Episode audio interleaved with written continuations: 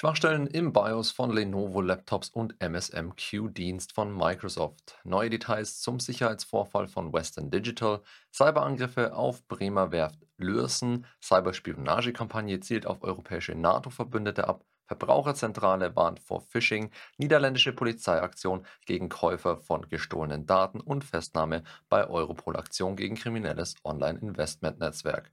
Mein Name ist Frederik Mohr und das sind die Hacker News der Woche.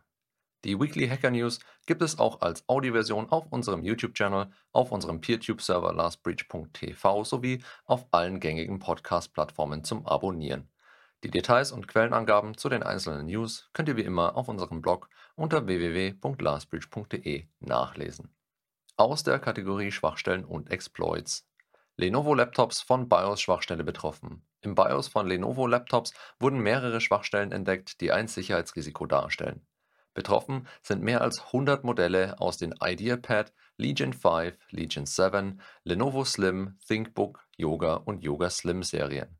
Eine der Schwachstellen kann zu unberechenbarem Verhalten des Systems führen, während eine andere Schwachstelle unzureichende Überprüfungen bei BIOS-Updates zulässt. Ein Angreifer kann mit Hilfe einer weiteren Schwachstelle Daten an eine von ihm kontrollierte Speicheradresse schreiben und das System so manipulieren oder übernehmen. Bei wieder einer weiteren Schwachstelle besteht die Gefahr, dass das SM-RAM beschädigt wird, was ebenfalls zu einem Sicherheitsrisiko führt.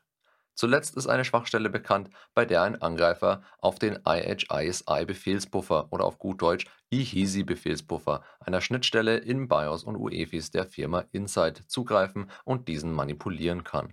Lenovo hat in seiner Warnmeldung bekannt gegeben, dass die Updates erst am 8. August 2023 verfügbar sein werden und auch BIOS-Hersteller Insight hat eine Übersicht der Schwachstellen gepostet. Leider haben die Unternehmen keine weiteren Informationen über die Sicherheitslücken oder mögliche Workarounds veröffentlicht. Auch der Grund für die Verzögerung der Updates ist unklar. Aufgrund der zahlreichen betroffenen Produkte und CVE-Bezeichnungen findet ihr die genaue Auflistung auf www.lastbridge.de in unserem Blog. Kritische Schwachstelle im MSMQ-Dienst von Microsoft. Checkpoint Research hat kürzlich drei Schwachstellen im Microsoft Messaging Queuing Dienst MSMQ entdeckt und Microsoft benachrichtigt.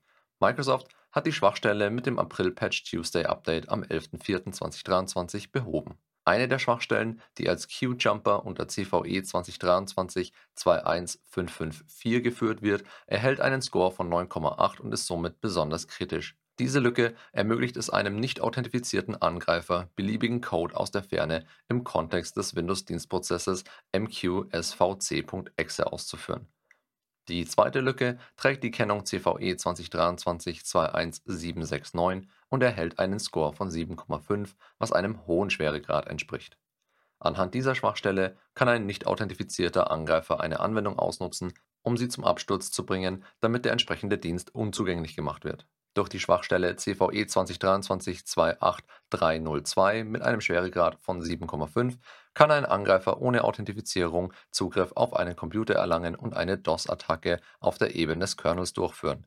Ein erfolgreicher Angriff kann das Betriebssystem zum Absturz bringen, was zu einem Bluescreen of Death führt Laut einem Scan von Shadow Server sind in Deutschland ca. 7700 Instanzen öffentlich über den Port 1801 TCP für das Internet erreichbar, um den MSMQ-Dienst auszuführen.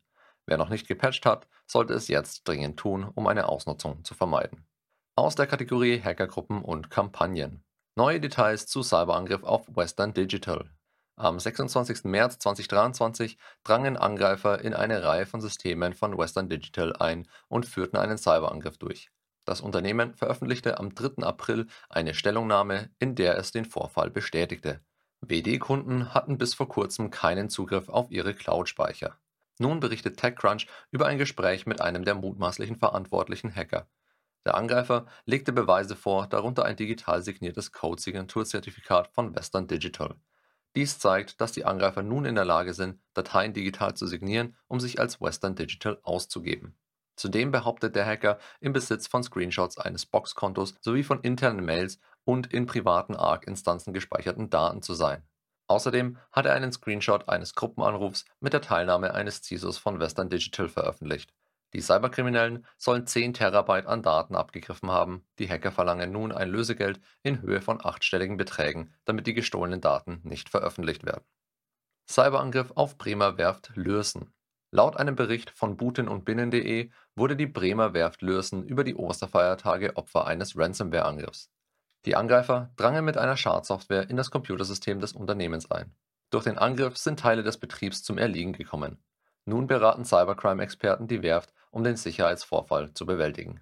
Die Behörden wurden informiert und die Polizei hat strafrechtliche Ermittlungen eingeleitet. Weitere Informationen sind derzeit nicht bekannt. Cyberspionagekampagne zielt auf europäische NATO-Verbündete ab. Sicherheitsbehörden haben eine Spionagekampagne beobachtet, die von russischen Geheimdiensten ausgeht. Die Kampagne zielt darauf ab, Informationen von ausländischen Ministerien und diplomatischen Einrichtungen zu sammeln, vor allem in NATO-Mitgliedstaaten, der Europäischen Union und Afrika. Die Angreifer nutzen bekannte Techniken und Werkzeuge wie Nobelium, UP29 und SolarWinds, aber auch neue Instrumente, um das operative Tempo zu erhöhen. Der Angriff erfolgte über Spearphishing-Techniken und das Signaturskript NV-Scout.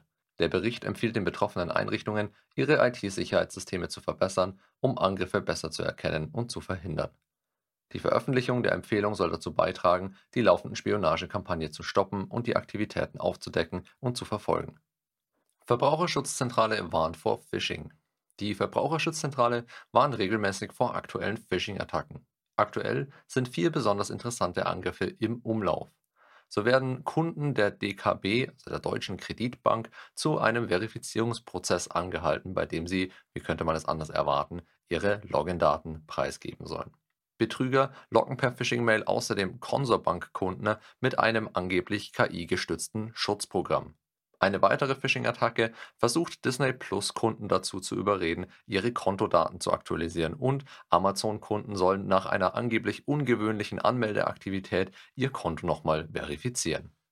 Mehr Details zu diesen Attacken und zu den Originalen der Phishing-Beispiele findest du auf unserem Blog unter www.lastbreach.de. Und an dieser Stelle noch ein Kommentar von unserer Seite.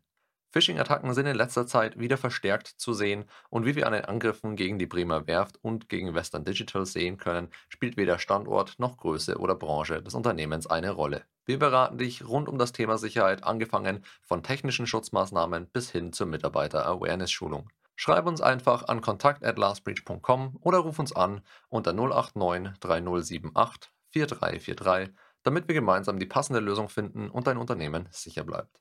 Und jetzt zurück zu den News. Aus der Kategorie Wirtschaft, Politik und Kultur.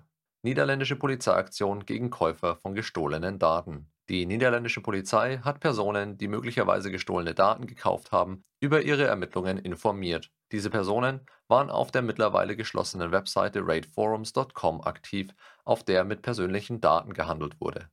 Die Polizei möchte die Käufer aus der Anonymität holen. Drei Hauptverdächtige wurden Anfang 2023 verhaftet. Die Polizei sucht nun nach tausenden weiteren Personen mit Zugang zu gestohlenen persönlichen Daten und pornografischem Material.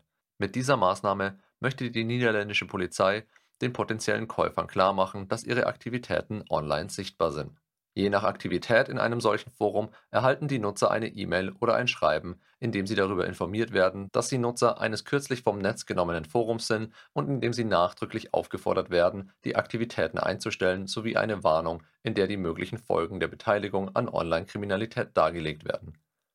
Festnahme bei Europol und Eurojust Aktion gegen kriminelles Online-Investment-Netzwerk Fünf hochrangige Zielpersonen wurden im Rahmen einer neuen koordinierten Aktion gegen eine betrügerische Online-Investment-Plattform festgenommen. Das kriminelle Netzwerk warb über professionell gestaltete Websites und soziale Medien mit gefälschten Grafiken und Software für Investitionen zwischen 200 und 250 Euro. Persönliche Finanzberater versprachen höhere Gewinne bei größeren Investitionen, die jedoch verloren gingen. Die illegalen Gewinne landeten auf den Konten der Täter diese Plattform hat bisher mindestens 33.000 Opfer um geschätzte 89 Millionen Euro betrogen.